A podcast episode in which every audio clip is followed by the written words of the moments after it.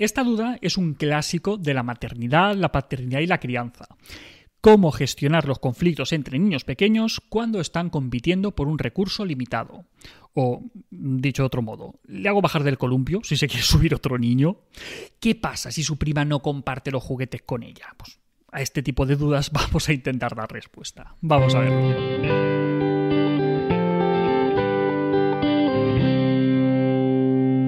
A ver, eh, ya os adelanto que leyes universales y fórmulas mágicas, eh, pocas, ¿vale? Pero empecemos por el principio. Y vosotros eh, compartís vuestras cosas con los demás y cedéis vuestro lugar en la cola del supermercado a otras personas. Imagino que sí, ¿no? La mayoría lo hacemos, pero con matices, ¿vale? ¿Compartir qué? Empecemos por ahí. ¿Compartir qué?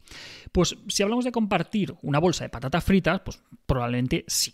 ¿No? En función del hambre, ¿no? Pero sí. Si hablamos de compartir nuestro teléfono o nuestro coche, pues quizá ya no tanto, ¿vale? ¿Y con quién compartís? Pues si hablamos de compartir con nuestra pareja, con nuestro hermano o con nuestro mejor amigo, sí, es, probable que compartamos. Si es con un perfecto desconocido o alguien que no nos inspira demasiada confianza, pues ya es menos probable que compartamos, ¿vale? Pensemos en, el tema de la cola del supermercado, por ejemplo. Pues en función de la prisa que tengamos, de los objetos que lleve esa otra persona, de los que llevemos nosotros, de la persona que nos lo pida, pues en función de todo esto, pues nuestra respuesta y irá desde ofrecer nuestro turno a una ancianita hasta negarnos a dejarle pasar si, si es una persona maleducada que se está intentando colar con, todo el morro del, del mundo. ¿Vale? En resumen, que las personas adultas compartimos, sí, claro, pero compartimos lo que queremos, con quién queremos y cuándo queremos. Y, oh sorpresa, lo mismo pasa con los niños pequeños. Ellos comparten lo que quieren, cuándo quieren y con quién quieren. Pero en ese caso ya no nos parece tan bien y esperamos más de ellos de lo que nos exigimos a nosotros mismos. Entonces, visto esto, eh, vamos con los matices, que, no son pocos, ¿vale? Cuando hablamos de, de compartir, eh, un concepto que va de la mano, pero al que no prestamos tanta atención, es al del respeto. Respeto por la propiedad, por la prioridad de uso, por el turno y un largo etcétera. ¿Que es importante enseñar, entre comillas, a compartir? Sí, claro, pero también a respetar al otro y sus preferencias. Pensemos en dos hermanos.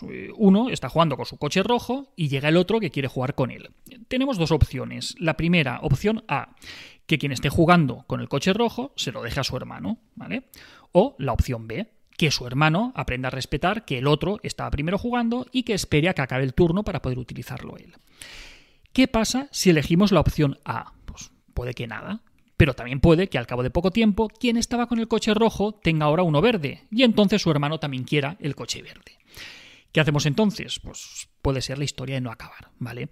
Por eso eh, suelo recomendar mucho más la opción B, aprender a respetar el turno y la propiedad aunque, como casi siempre, también hay matices, ¿vale?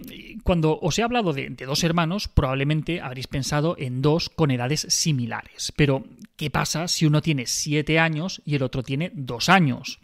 Pues claramente no es lo mismo lo que podemos pedir al de siete, con muchos más recursos para distraerse y mucha más capacidad para tolerar la frustración, que lo que le podemos pedir al de dos, que, no sabe casi ni cómo se llama. ¿Vale? Y claro, eh, estamos hablando de, hermanos, pero ¿sería lo mismo si fueran primos? Primos que casi ni se conocen, eh, mejores amigos, los hijos de unos amigos de los padres, unos desconocidos en el parque.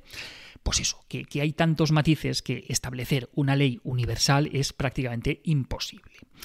Otro factor que tenemos que considerar, el de justicia, en el sentido de que siempre habrá niños que serán más perseverantes o más insistentes y otros más flexibles o más sumisos. Para los adultos eh, puede ser tentador pedirle al que siempre cede que ceda una vez más. ¿no? El conflicto se resuelve con mayor rapidez y con menos, y con menos dolor, al menos aparentemente. ¿vale? Pero claro, eh, tampoco es justo que siempre tenga que ceder el mismo. ¿Nos parece? El mensaje que, que, le transmitiríamos tanto a uno como a otro, pues no es muy educativo, ¿vale? Lo que le llega al que es más insistente es que si insiste lo suficiente, pues puede salirse con la suya cuando le dé la gana. Y lo que le llega al otro, al que es un poco más sumiso, es que para recibir nuestra aprobación tiene que ser sumiso y renunciar a lo que es suyo. no queremos transmitir esto, ¿verdad? Pues eso. Pero ¿sabéis también qué ocurre? Que muchas veces realmente no estamos hablando de un conflicto entre compartir o, o no compartir entre peques, sino más bien de un tema entre personas adultas. ¿Qué van a pensar de mí si mi hijo hace esto? ¿O qué van a pensar de mí si mi hijo no quiere bajarse del columpio? ¿Vale? Y lo digo no porque tenga que darnos igual, que, que, a mí tampoco me da igual lo que piensen de mí y de cómo educo a mis hijos. Lo digo para que lo tengamos en cuenta y que esto nos ayude a decidir. Porque a veces caemos en el absurdo de, estar defendiendo las exigencias abusivas de, de un desconocido random y perjudicando a nuestra propia criatura. Y yo qué sé, que eso tampoco es, ¿no? Y otro apunte adicional, y a ver, para fomentar su autonomía, también es interesante permitirles que negocien y que traten de resolver el conflicto por su cuenta, sin que nosotros tengamos que intervenir.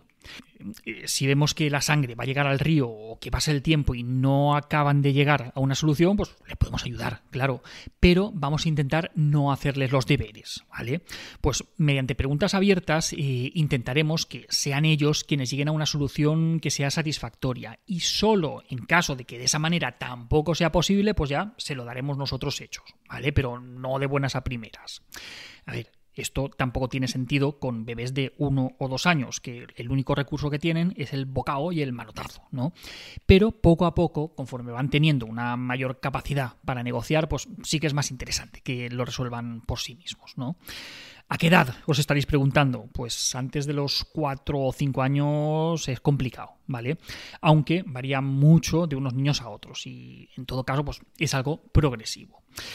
En fin, que como veis, eh, el tema de compartir pues no es tan fácil, ¿vale? Porque hay muchos factores que, que, influyen. Nuestros propios valores, la edad de los peques, la relación que haya entre ellos, su temperamento, el objeto del que se trate. Entonces, está bien que reflexionemos un poco sobre el tema, que tengamos una idea de cómo queremos hacer las cosas, pero tener también la suficiente flexibilidad para adaptarnos a cada situación concreta. Y hasta aquí, otra píldora de psicología que espero que os haya gustado mucho y que si queréis pues nos podéis ayudar y la podéis compartir. Y si tenéis más dudas sobre estos temas, pues vais al canal de YouTube que tenemos un montón de vídeos sobre, sobre estos temas. Y en nuestra página web, en Alberto Soler, también tenemos muchos artículos. Y que os quedéis con, ganas de más y queréis saber más sobre estos temas, pues tenéis nuestros libros que son fantásticos y fabulosos. Hijos y padres felices, niños sin etiquetas, el cuento infantil Tengo miedo y, más cosas que van a venir dentro de, de poco. Total, que no me enrollo, que la semana que viene más. Un saludo.